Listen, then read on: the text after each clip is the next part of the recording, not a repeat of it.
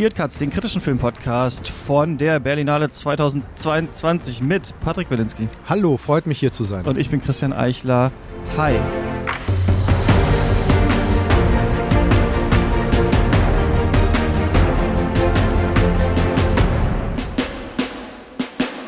Ihr hört es erst später. Für uns ist jetzt was ist für ein Tag? Sonntag. Sonntag. Ja, ich weiß nicht genau, ich habe nicht verpennt heute Morgen. Heute wird der neue alte Bundespräsident gewählt. Ach ja, Ein paar stimmt, Meter weiter ja. von uns, Kennst ja. du Leute, die mitwählen dürfen, persönlich? Absurderweise ist ja, nee, ich habe neues Live-Goal äh, bei der nächsten Versammlung auch mit Mhm. dabei zu sein. Aber zu, also ich kenne vom Namen her welche, aber persönlich kenne ich keinen. Nein. Okay, ja, ich kenne auch nur äh, ein paar vom Namen. Stimmt, das passiert jetzt hier gerade parallel, aber wir haben natürlich Wichtigeres zu tun. Wir müssen äh, die großen Filme des Jahres hier uns erstmal äh, anschauen und darüber sprechen. Du machst natürlich Vollbild äh, zusammen mit äh, Susanne Burg. Ähm, wissen wir alle, du hast was gerade im Projektionen-Podcast, das mit ähm, Markus Stiegelegger länger über Filmkritik als Lebenseinstellung, als Beruf gesprochen, oder? Sehr ja, so Folge. sehr, sehr gut zusammengefasst, muss ich Mhm. sagen. Aber es lohnt auch die längere Version zu hören. Wobei du das ziemlich gut äh, zusammengefasst Gibt's, hast. achso, ja, das war die kurze und die längere kann man Ja. da hören. Ja, ich habe mich äh, sehr gefreut. Da fand ich eine sehr schöne Folge. Aber ähm, wie geht's jetzt so, Berlinale? Äh, es fühlt sich ein bisschen an, als wäre man ein Geist, oder? Wenn man hier so rum, mir so rumschwirrt. Also die letzten, äh, noch die Geister einer äh, vergangenen äh, Gesellschaft in so einem Hotel oder sowas, die sich auf den Fluren begegnen. Ja, das Schwierige ist, ich habe die zwei Episoden, die du schon gemacht hast, leider noch nicht gehört, deshalb, aber ich kann mir schon vorstellen, was die Kolleginnen und Kollegen gesagt haben. Es ist ja so, ich habe ja lange Zeit diesen Potsdamer Platz als Ort noch verteidigt für das Festival, aber ich muss sagen, mittlerweile ist es so ein ultimativer Unort geworden. Man ist ja gar nicht mehr gerne hier, muss man sagen. Warum hast du es verteidigt? Ja, Weil ich das schon als Idee eines Zentrums schon ganz okay finde. Also da ich mich letztendlich während der Berlinale nur hier bewege, Ja. hatte das ja immer Sinn gemacht. Aber jetzt, wo der Cinestar äh, zugemacht hat vor ein paar Jahren, jetzt ist es halt eine Leiche. Vor allem ist es ja alles zu. Und es, äh, das führt dazu... auch- Diese Mini-Mall da auch, ne? ja, da die, so die sogenannten die- Arkaden. Das in Arkaden Berlin heißt das die, immer okay. Arkaden, Ja, ja, ja. mit C. mm. Ja. Und die sind jetzt zu. Hier sollen ja auch nur so Luxusläden entstehen. Früher war hier auch mal ein Rewe drin und ein DM. Jetzt soll ja hier nur Gra Prada und Gucci drin Ja. sein. Von mir Five aus. Guys gibt's jetzt neu. Ja, aber das hält wahrscheinlich auch nicht lange. Da war ja auch mal schon eine Bank drin und ein veganer Donutladen. Aber das Schlimme ist ja, finde ich jetzt aus der Sicht des ähm, äh, ja, berichterstattenden Kritikers, des Fachbesuchers dieses Festivals, du kannst nirgendwo hin. Ja. Das bedeutet, ähm, dass die Leute ins Kino gehen und dann lungern sie rum. Also wie so Leute. Und dann wartet man, bis man wieder ins Kino geht. Kino darf, ja. Man kann irgendwie nichts machen. Und das, das, das fasst vielleicht diesen Geisterzustand gut Das ist ein zusammen. seltsamer Transitort tatsächlich. Ich finde das auch immer. Ich sage dann auch immer Leuten, ja, ja, ich hänge dann immer da vorm Cinemax halt irgendwie so rum. Und ähm, mittlerweile ist natürlich auch dieser Pressebereich so ein bisschen ausgestorben. Man will da natürlich auch nicht rein. Es ist Omikron und so weiter und so fort. Genau. Und dann geistert man hier so durch die Gänge und genau. äh, Und wir müssen uns ja wieder, testen lassen. Freut sich wieder, wenn man rein darf. Genau. Ähm, man muss sich äh, jeden Tag, muss man einen tagesaktuellen Test machen, auch bei dreifacher Impfung. Aber nur die Presse. Die anderen akkreditierten Fachbesucher wie Verleiher, Festivalplaner, die nicht, weil Okay. da macht das äh, Virus natürlich einen ja, Bogen, drum. Bogen drum. Und die posten dann jetzt schöne Fotos von abendlichen Treffens in Bars mit 15 Leuten und Knuddeln. Und man selber zieht sich zurück in seine Höhle äh, und versucht sich nicht anzustecken, um das Festival einigermaßen natürlich für die Arbeit zu überleben. Ja, aber ich habe jetzt da kein, keine große Sorge, auch muss ich sagen. Das ist aus ne, unserer Sicht natürlich auch ganz entspannt, dass es so leer ist. Wie ist denn die Berlinale? Du hast einen größeren Überblick, so als ich, äh, auch so die, über die Wettbewerbsgeschichten. Äh. Wie findest du so das Programm? Was sagst du? Ist, ist es auch so eingeschlafen, alles ein bisschen, wie sich anfühlt, auch filmisch? Ja, also bei filmisch kann man sich ja streiten, muss ich sagen. Ich glaube, es kollidiert auch, auch übrigens bei allen, übrigens bei den jüngeren Kollegen, aber auch bei den älteren Kollegen eine Erwartungshaltung an dieses Festival, dass dieses Festivals niemals erfüllen wird. Also diese typischen Vergleiche kann und so weiter. Berlin wird nie kann sein und die Lücke wird immer riesig sein und das merkst du an den Filmen. Nur ich muss sagen, dass ähm, wir jetzt in dieser post, la- langsam schon postpandemischen Phase uns befinden oder langsam in sie eintreten. Und ich sehe einfach, dass jetzt einfach Filme gezeigt werden müssen, die wahrscheinlich auch schon einen Ticken lang liegen, ja, die auch gezeichnet sind von der Postproduktionsphase her. Also Ulrich, der Ulrich Seidel-Film ist ja so ein schönes Beispiel. Ne? Der war ja vor der Pa- Pandemie gedreht und während der Pandemie nahm er ja unterschiedliche Formen an. Das waren vier Stunden Filme über zwei Brüder. Jetzt sind das zwei Filme parallel, separat. Ne? Jeder Bruder kriegt einen eigenen Film. Ach, der andere Bruder, Ja, ja. gespielt von Georg, Georg Friedrich. Friedrich, äh, kriegt auch noch seinen Film. Genau, der Film heißt Sparta und der soll im, äh, in- auf einem anderen Festival laufen. Ähm, also du merkst halt, wie, Wie bei Pa- diesem Paradies-Film, da war das auch so, dass es diese Da waren ja, das war eine Trilogie, gaben, ne? Ja, Genau, da richtig. Aber hier, das ist ja nicht geplant gewesen. Und ich, ich spüre bei sehr vielen Filmen, auch beim Claire Denis-Film übrigens, dass da die Pandemie ein Rhythmusgeber ist, direkt oder indirekt. Ähm, und diese Filme werden dann halt vielleicht nicht bleiben. Sie sind Ja. halt irgendwie auch infiziert. Mhm. Das war nicht die Antwort auf deine Frage. Ja, ich, habe mich selber gefragt, was hatte ich nochmal gefragt? Naja, Na, wie, ich, die- wie ich die Filme empfinde, ich empfinde sie gerade so, so, wie man Filme mit Maske eben empfindet. Irgendwie nur so zu 70 Prozent. Und ich kann aber die Schuld so. Gibt es schlechte und gute Filme auf diesem Festival? Sehr schlecht zum Beispiel La Linie, wurde ja auch hier schon gesagt. Mhm. Ähm, es gibt aber bessere Filme, wie den Ulrich Seidel, der sicherlich in einem anderen Ja, ja, Jahrgang ich auch gerne. Ja, der in einem anderen Jahrgang vielleicht so untergegangen wäre. Aber der hier dadurch, weil er ganz bei sich ist und auch eine Zärtlichkeit hat, äh, plötzlich anders sieht. Und das, finde ich, zieht sich übrigens durch alle Sektionen. Auch die Encounter-Sektion ist interessant. Aber das ist halt alles noch äh, mit Handbremse. Das ist noch nicht ein kuratiertes Festival, wie Carlos Chatrion es wollte. Und er hat ja seit seiner ersten Ausgabe sehr viele Steine in den Weg gelegt bekommen. Sei es Pandemie, sei es Alfred Bauers Nazi-Geschichte. Der Mann konnte ja noch nicht mal richtig planen, muss man ja ganz ehrlicherweise sagen. Witzig, dass du jetzt auch angezogene Handbremse. Wir hatten auch schon mal diesen Gangvergleich in der ersten Folge. Ich habe gestern gesagt, die, das Auto fährt bei Encounters immer schon mal mit ein paar mehr km/h immerhin schon mal los, weil nicht immer die ganze Familiengeschichte von jedem Charakter und seiner ähm, Freundin aufgedröselt äh, werden muss. Aber vielleicht, wenn wir da gerade sind, das würde mich einfach mal interessieren. Du hast da auch mehr Einsicht, so in, wie das Festival ähm, funktioniert oder geplant wird. Warum schmeißt man nicht ganz viele Filme einfach raus und sagt einfach, Encounter, das ist jetzt unser Wettbewerb, wir machen ein paar weniger Filme, wir konzentrieren uns auch mal auf irgendwas. Warum immer dieser, dieses aufgeblähte Berlinale Programm, wo dann halt auch viel dabei ist, wo man sich fragt, okay, warum wird das jetzt hier gezeigt? Einfach weil die Filme das brauchen, weil äh, man das Publikum hat, das sich anschaut? Ja, also ich, das letzte ist, glaube ich, schon massiv. Ich mag zwar diesen Fetisch nicht äh, Publikumsfestival, was das auch mal heißt, weil es wird ja häufig so als Schutzargument benutzt, um auch schlechte Filme zu zeigen. Aber was die Masse anbetrifft, muss ich ja sagen, dieses Jahr ist ja ein Viertel weniger Filme da. Also so, das stimmt dahingehend nicht. Die Frage, was ist ein, was ist ein Encounters-Film und was ist ein Wettbewerbsfilm, das kann jetzt auch nur der Chef dieses Festivals entsch entscheiden, weil natürlich ähm, werden wir immer einen Film finden, auch in Cannes, den wir in einer Nebenreihe sehen, wo wir uns fragen, warum läuft er nicht im Wettbewerb. Aber da gibt es so viele Begründungen. Also der Eröffnungsfilm des Panoramas ist ja dieses Jahr so ein schönes Beispiel, den lieben ja alle diesen Film. Erzähl mal was von dem, den haben wir noch gar nicht angesprochen und ich habe ihn auch leider nicht gesehen. Ich habe ihn auch nicht gesehen, muss Ah. ich sagen. Aber das, mein- das finde ich ja interessant. Alle, die, äh, mit denen ich spreche, sagen, das ist doch ein Wettbewerbsfilm und ich glaube es ihnen. Ja? Nur dann muss die Produktionsfirma das auch so sehen. Und es gibt viele Gründe, warum eine Produktionsfirma oder ein Weltvertrieb sagt, nee, wir wollen nicht die Aufmerksamkeit eines in Anführungsstrichen Wettbewerbs. Ja? Äh, wir wollen diesen Film woanders platzieren, wo er vielleicht auch wohlwollender angenommen wird. Weil ich sage ganz ehrlich, viele Kollegen, die meinen, dieser Film hätte in den Wettbewerb gesollt, die hätten den vielleicht mit anderen Augen noch betrachtet im Wettbewerb. Das ist, liegt auch an uns, ehrlich gesagt. Ah, interessant. Ähm, rückwirkend ist es immer leicht zu sagen, jeder kuratiert sich den perfekten Wettbewerb nach der Berlinale, aber ich stelle mir vor, du sitzt da im November, im Oktober und siehst einfach jeden Tag sieben Filme und fäll mal die Entscheidung. Das ist immer ein Risiko. Und es ist ja nicht so, dass, kann, äh, dass, Berliner, äh, dass Berlin aus den Vollen schöpfen kann. Ich denke immer noch, dass das die erste Berlinale ist unter Carlo Chatrion, wo man so ein bisschen noch seine Handschrift spürt. Ja? Also der Eröffnungsfilm, die Idee, dass man sich auch mal mit Filmgeschichte auseinandersetzen soll. Das ist schon sehr gedacht. Was nicht die Filme immer rettet übrigens, Ja. aber ich sehe schon eine Idee der Kuratierung.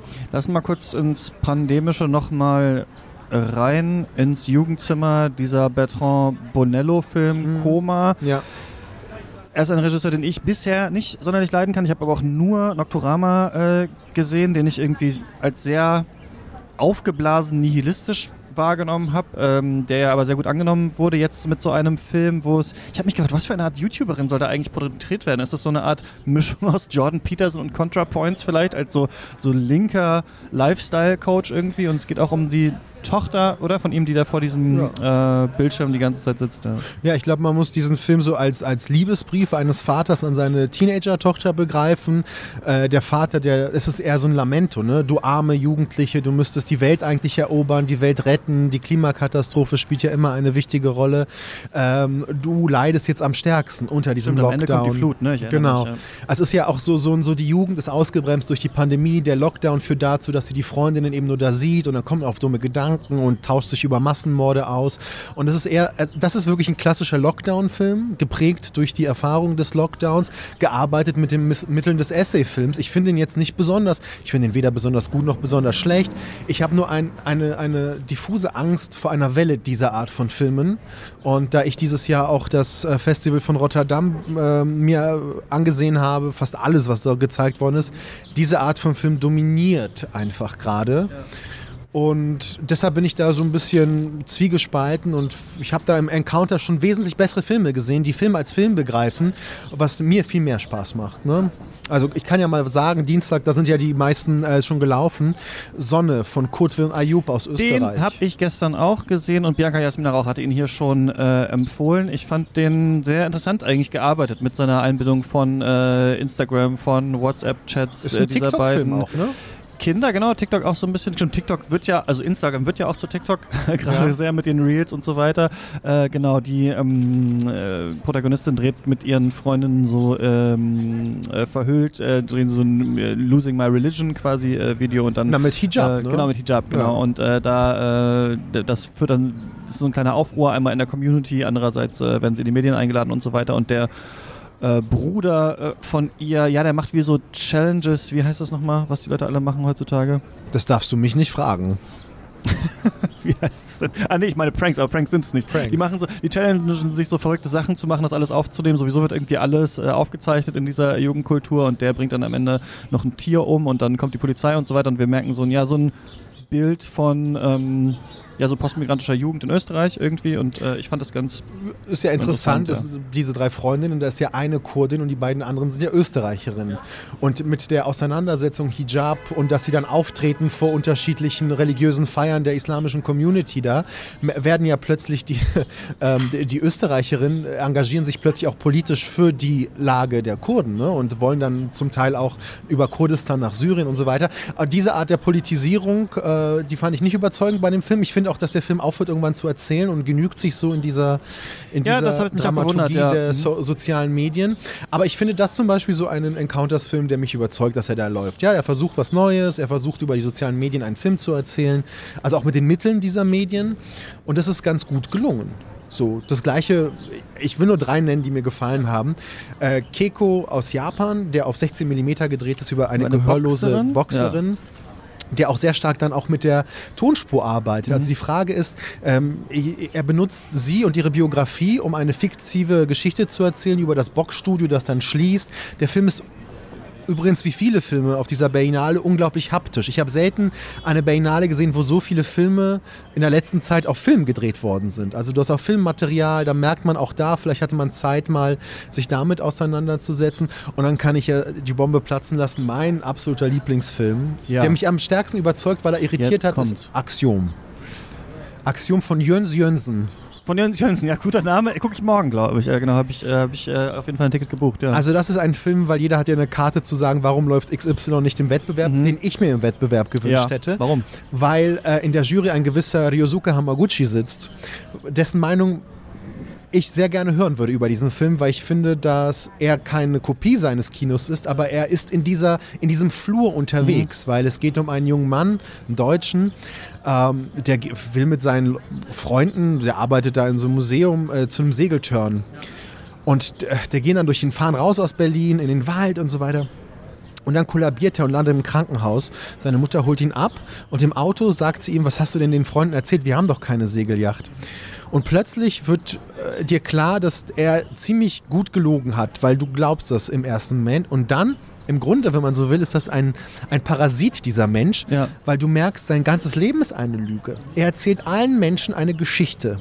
Also er nimmt unterschiedliche, unterschiedliche Leben an, dieser Mann. Und das alles wird eben gelöst, wie bei Ham, ähm, Ryosuke Hamaguchi, auch über die Konversation. Und das ist einer der wenigen Filme, der für mich noch eine Stunde hätte länger gehen können, ja. weil ich diese Figur so spannend finde, weil ja. er total unsympathisch ist. Und dann wieder total interessant und spannend, weil sein Verhalten so anders ist, ja, und das wird sehr gut erzählt mit sehr klaren Bildern, sehr gut geschrieben und das, das hat mich schon sehr überzeugt, muss ich Dieses sagen. Dieses ständige Spielen, also was natürlich eh ja so ist, dass wir das alle äh, machen, ob wir es wollen oder nicht, in unterschiedlichen äh, Konstellationen. Aber das ist ja auch manchmal so ein Ausdruck von so einer Internetzeit, oder? Wo alle immer auch so besonders, weiß ich nicht, auf, auf jeden Reiz, der kommt, dann eine Story machen oder ein Video oder sowas und wieder eine neue Story rausholen. Ähm, das finde ich ganz interessant, Ja, wer äh, bist dass du? das so sehen. das ist ja Genau. die Frage. Wer bist du und wie erzählst du das? Und ist das überhaupt, was er macht, Lügen? Das ist ja vielleicht, das kannst du ja mitnehmen, wenn du den Film siehst. Mhm. Ja. Ist, lügt er denn? Ja. Oder, oder ist er, wie ich gerade gesagt habe, nicht eher so eine Art moderner Parasit? Und, Ja. Aber ist das falsch und moralisch verurteilenswert? Mhm. Ähm, das fand ich sehr spannend. Also diese Fragen haben mich interessiert. Im Wettbewerb, wenn es um Themen geht, Ganz kurz, ich hatte es Ja. gestern schon mal kurz gesagt, ich finde es einfach nur so lustig, dass jetzt Hamaguchi irgendwie doch durch diese Oscar-Nominierung irgendwie so krass an M. Night Shyamalan so, finde ich, vorbeigezogen. Also filmisch wissen wir das sowieso, Ja, aber so was so diese Relevanz angeht und ich habe einfach neulich dieses Bild gesehen, ich habe es gestern schon gesagt, ich finde es auch so lustig, wie Olaf Scholz mit M. Night Shyamalan und Ryosuke Hamaguchi irgendwo so äh, steht und die begrüßt. Ich finde es einfach nur Ach stimmt, die Jury ja. darf ja immer ins Kanzleramt für, für einen Termin. Ach das, ach, das Fotobild möchte ich ja sehen. Ja, ich schicke dir das, das fand ich einfach Ah, das ist ja lustig. super, das ist ja sweet. Ja, na, man würde sich ja wünschen, dass die Politiker vielleicht auch mal ins Kino gehen. Das haben wir noch gar nicht so richtig angesprochen. Äh, Wettbewerb wolltest du gerade zu kommen, thematisch, aber Ich ich, glaube, wir haben es ja. gar nicht ganz hier schon mal gesagt. M. Night Shyamalan ist der Präsident äh, der Jury ähm, äh, dieses Mal. Ich finde es ja ganz witzig, irgendwie so, was er so auswählt. Ich weiß noch nicht, ob das so, ja, ist das so sein Kino? Ist er so ein Filmnerd? Guckt er sich sowas eigentlich an? Ich kann ihn gar nicht so richtig einschätzen. Ja, ich glaube schon, dass er sehr cinephil ist. Ich glaube auch, also was man nicht machen darf, das ist auch jetzt hier erfahrungswert, ähm, zu meinen Jurypräsidenten, wenn sie Regisseure sind, zeichnen das aus, was sie machen. Es ist genau das Gegenteil. Das sind nämlich alles ziemlich krasse Egomanen, auch übrigens die Frauenregisseurin. Das ist Und die wollen dann niemanden, der so Exakt, ähnlich ist wie sie. Mhm. warum sollte ich jemanden auszeichnen, der das macht wie ich? Weil ich mache es doch schon am besten. Ja. So, und das muss man mitbedenken. Was ich ihm auf jeden Fall abkaufe, ist, dass er neugierig ist.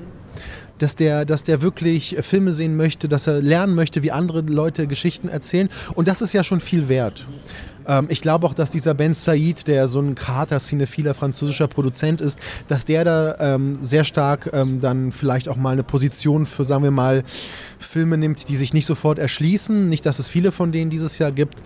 Äh, aber es ist ja sowieso sehr frankophil. Also eine Claire Denis hat schon mal auf jeden Fall einen Stein äh, im Brett bei äh, Ben Said. Ich mache immer ein bisschen Bogen um die französischen, italienischen Filme oft auf der Berlinale, wenn es nicht von großen RegisseurInnen, äh, wenn sie nicht von Bei denen den sind, italienischen verstehe ich das, bei den französischen eher nicht. Man hat ja die Hoffnung, dass die zumindest äh, nicht so sozialdemokratisches Thesenkino machen. Ja. Da, also ich kann ja ein Beispiel Ich denke nennen. immer nur so, wenn sie nicht in Cannes laufen, dann Ja, weiß ich nicht, warum sie ja, aber das ist ein Totschlag. Das ist ein Totschlagargument und irgendwas ist auch da, da dran. Aber wir müssen ja nur, bisschen. wir können ja. nur das gucken, was sie uns zeigen. Und ich Ja. meine, das eine Thema, was sich ja durch alle Wettbewerbsfilme zieht, das sind ja so menschliche Bindungen. Ne? Äh, In der ersten Hälfte des Festivals hatte ich das Gefühl, die stehen unter dem Fassbinder-Motto, Liebe ist kälter als der Tod. Es geht darum, dass äh, überhaupt die Frage, ne? also wir alle sind ja in Abhängigkeitsbeziehungen, ne? also ob Familie, ob Freundschaft, da geht es immer darum, irgendjemand profitiert auch auf einer indirekten Weise mehr vom anderen als der andere. Es ist einfach so, ja, so ist das Leben. Das sind auch Machtbeziehungen da, die sich widerspiegeln und ich finde schon, dass die Filme das verhandeln, mal besser und mal schlechter, aber das ist auch, was ich meinte, mit der kuratorischen Hand zu erkennen. Und der Film Les Passagers de la Nuit von ähm, Michael Kers, dem äh, Regisseur, der vor ein paar Jahren äh, Mein Sommer mit Amanda hieß es, glaube ich, auf Deutsch. Nur Amanda hieß er äh, im Original oder Amanda. Ähm, hier, er erzählt eine Geschichte aus den 80er Jahren in Frankreich. Und das ist eine Feier des Analogen. Wir lernen eine Frau kennen, gespielt von Charlotte Gainsbourg, die sich gerade scheiden lässt. Sie hat zwei Teenagerkinder und äh, ihr Vater ist immer wieder bei ihr zu Gast und man merkt schon, dass sie daran zerbricht. Sie, hat, sie weint permanent und das Einzige, was ihr Trost spendet, ist eine nächtliche Radiosendung, Les Passagers de la Nuit, die dort jeden Tag im berühmten La Maison de la Radio, also im, im Rundfunkgebäude in Paris, übertragen wird. Und sie heuert da an als die Frau, die die äh, äh, Zuhörer ähm, reinschaltet. Ne? Und durch dieses Verhältnis äh, mit dieser Radiomoderatorin beginnt der Film so ein bisschen zu springen und guckt sich diese Familie an. Sie nimmt da auch eine, so eine halb Obdachlose auf bei sich, bei der Familie, die dann eben anklopft und dann äh, eine Hörerin ist bei dem Radio, die da mitmacht in der Sendung, die nimmt sie mit, wird quasi zu ihrem dritten Kind. Und das ist ein Film, der absolut eigentlich nichts erzählt, wenn du so möchtest. Außer, dass er eine Feier des Analogen ist, weil er auch gedreht ist auf Filmmaterial. Du, du, du lebst dieses Paris der 80er Jahre, weißt du? Da sitzt die Radiomoderatorin mit einer Flasche Whisky im Studio und raucht dabei. Das passiert heute nicht mehr. Man ist so ein bisschen gefangen, also weil das ist natürlich das Analoge, das fehlt uns, ne? Das Berühren, das Nahe, das Anfassen, das macht der Film sehr, sehr weise. Und was ich richtig toll finde, und das, das ist eine Ausnahme zum Beispiel zu La Linie, du siehst hier eine Familie, wo jede Figur ein Individuum ist. Niemand ist gezwungen, quasi die Fehler der Eltern oder den Narzissmus der Eltern äh, zu verarbeiten. Es ist keine Traumabewältigungsolympiade, wie in La Linie, den Film hasse ich wirklich sehr. Aber ja, das ist auch so ein guter Punkt, wo, ja. man, wo man sehen kann, wie man es anders machen kann. Und der Sohn, der findet zu sich, der ist schlecht in der Schule, kann aber schreiben. Die Tochter interessiert sich für die Politik. 80er Jahre in Frankreich ist ja interessant, weil die Linken an die Macht kommen und so weiter. Und obwohl der Film eigentlich banal ist, ist er in seiner Banalität sehr schön und äh, wird bestimmt auch verrissen werden, weil er eben zu banal ist für einige. Aber gerade das, finde ich, ist auch sehr intelligent kuratiert und ich habe lange nicht mehr einen Film gesehen, der sich nicht darin genügt zu zeigen, dass Familienverhältnisse Traumaverhältnisse sind, sondern dass jeder auch ein Individuum sein kann, obwohl ja. er ein Familienmitglied ist. Fünf Minuten haben wir noch. Äh, ja. Ich würde dir nochmal äh, Before, Now and Then von äh, Camila Andini entgegenschmeißen. Nana ja. heißt der Film auch, ähm, der nach der Unabhängigkeit in Indonesien äh, spielt in den 60ern und es geht um eine Frau, deren Mann, Sohn und Vater alle bei diesen ähm, antikommunistischen Massakern äh, getötet wurden und die jetzt in einer neuen äh, Beziehung lebt und ähm, da so ein bisschen die Frau oder die Affäre ihres äh, Mannes dann sich, also mit der so ein bisschen umtanzt, sie schickt ihr immer Pakete mit Fleisch und äh, dann irgendwann da auch ins äh, Gespräch kommt und dann tatsächlich so die Frage ist, kann man nochmal aus dieser Beziehung jetzt raus? Und was mir erstmal aufgefallen ist, ist das, Mann ey, bei Festivals checkt man die Filme auch manchmal halb nicht. Also ich sitze dann so drin und sehe dann so am Anfang, weil am Anfang wurde ja gesagt von diesem Film, dass sie eigentlich ein anderer Mann heiraten will und sie deswegen fliehen muss. Und deswegen dachte ich jetzt die ganze Zeit bei diesem Film, sie ist mit diesem Peiniger jetzt zusammen. Aber dann war ich mir ab der Hälfte gar nicht mehr sicher, ob das überhaupt stimmt oder nicht. Und das ist mir mal aufgefallen, wieder,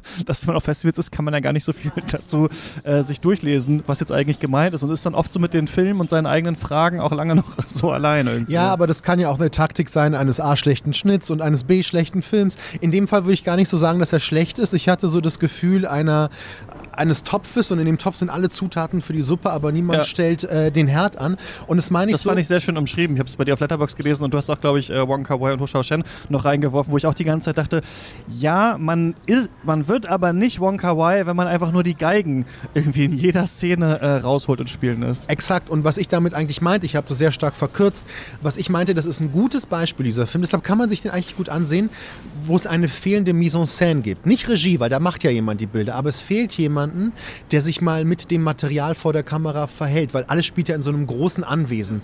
Und wenn die Kamera, bei Huchauchen würde die Kamera dieses Anwesen mich da drin wohnen lassen. Aber hier ist das alles so doof distanziert. Es fehlt einfach ein, ein Gefühl für diese Zeit, es fehlt ein Gefühl für diese Umwälzung in den Figuren und deshalb meine ich, es fehlt eine Idee des Arrangements. Da muss jemand sich zu diesen Bildern verhalten und die gibt es hier nicht. Und das fand ich sehr schade, weil das Potenzial ist in diesem Film zweifellos da. Ja, ich fand auch dieses so über die Affäre, äh, sich seines eigenen Lebens nochmal bewusst zu werden, diese kleinen Botschaften, die man sich ne? also wie das auch bei ähm, Chunking Express, dann ist es mal nochmal im Astloch oder, oder in der Mauer nochmal so eine Botschaft, äh, nicht Chunking Express, sondern in the Mood for Love, ähm, nochmal eine Botschaft versteckt und sowas, dieses ganz langsame sich annähern, auch die Hauptdarstellerin fand ich hat toll diese Idee der Würde und des so nicht aus der Rolle fallens gespielt, aber es ist halt auch also man merkt dann, der Film hat so ein paar Ideen, aber sie müssen dann auch nochmal erklärt werden. Also am Anfang sagt die Mutter ihrer Tochter äh, auf die Frage, warum Frauen das Haar so hochgesteckt äh, tragen, obwohl es lang ist, ja, weil da die Geheimnisse eingewoben sind. Und am Ende, ja, trägt sie das Haar auf und es wird gefragt, warum. Und dann sagt sie, ja, jetzt habe ich keine Geheimnisse mehr. Und dann dachte ich so, warum sagst ja, du das jetzt? Das genau. hatte ich schon verstanden. Aber sie sagt es der Tochter ja ins Ohr. Und da habe ich mich etwas verscheißert gefühlt, weil ich denke so, da, du musst diese Geheimnisse mir dann auch offenbaren. Also warum gucke ich dann zu, wenn das so eine äh, Geheimbund der Jaja-Schwestern wird? Wird, ne, wo die Traumata zwischen den Generationen der Frauen weitergetragen werden. Das habe ich schon verstanden. Aber dann musst du doch entweder die Traumata auserzählen oder sich irgendwie dazu verhalten. Es braucht ein bess äh, bessere, hier muss jemand sein, der anders erzählt. Das muss anders erzählt sein. Dann wäre das richtig gut gewesen. Ein richtig guter Film wäre das mhm. gewesen. Ich fand es auf jeden Fall auch interessant, aber ähm, mich hat es nicht so ganz bei der äh, Stange gehalten. Gut, Du musst ins Kino. Ich muss zum Test erstmal zum und Test, dann ins stimmt. Kino. Und das wird jetzt die Frage sein, ob ich das schaffe oder nicht. Die Antwort gibt es morgen bei uns im Podcast.